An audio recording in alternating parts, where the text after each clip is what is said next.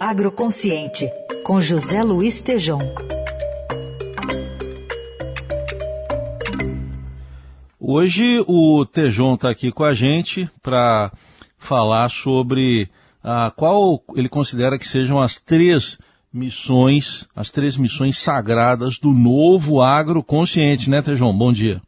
Bom dia, Heisen. Bom dia, ouvintes. Capitalismo consciente, cooperativismo e filantropia.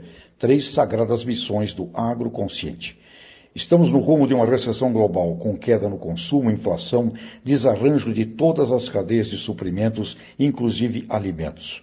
Uma crise planetária agravada por polarizações político-ideológicas, acompanhada de uma falência de líderes visionários. Os alimentos triplicaram de preço porém os custos para produzir alimentos também.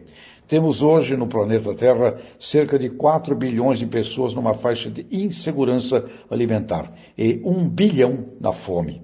No Brasil, quarto maior produtor de alimentos do mundo, com potencial para triplicar de tamanho em todas as suas cadeias produtivas, contamos com 33 milhões de brasileiros na faixa da insegurança alimentar profunda, na beira da fome, e outros tantos na insegurança de qualidade no acesso a uma dieta saudável. E, enquanto isso, não temos lideranças que se reúnam para a governança do item mais sagrado dentre todos, alimento, uma missão que doravante precisa ser compromisso de todas as nações. Fome zero no mundo. E dentro desse objetivo de compromisso humano com a vida, incluindo bom senso ambiental, utilizando ciência já disponível para a agroenergia e transformarmos as riquezas originadas de solos e águas em riquezas para todos e jamais as extinguirmos, pois sustentabilidade significa jamais roubar do futuro para lucrar no presente. Temos então um único caminho a seguir nas três missões sagradas de um agro consciente. Primeiro, capitalismo consciente, realizando com segurança e saúde a oferta de alimentos de qualidade com respeito aos processos ESG para todo o mercado com renda para consumir. Segundo, cooperativismo, para incluir milhões de seres humanos na produção e, ao fazer isso, gerar para esses milhões e outros no seu entorno renda para adquirir os bons alimentos e a saúde alimentar e energética.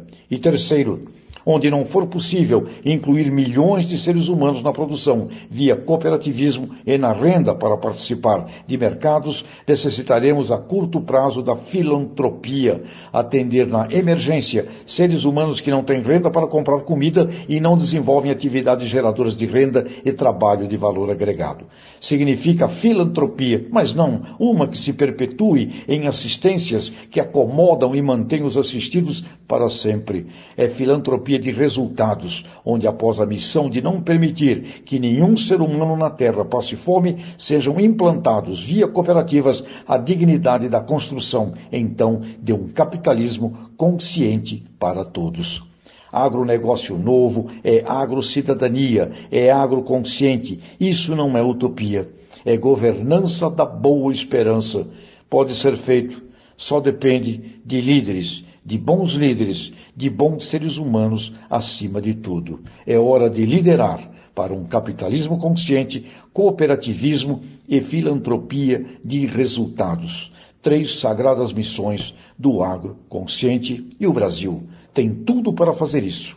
Líderes, univos! É hora de mostrar competência e, inclusive, talento humano. Até a próxima e abração!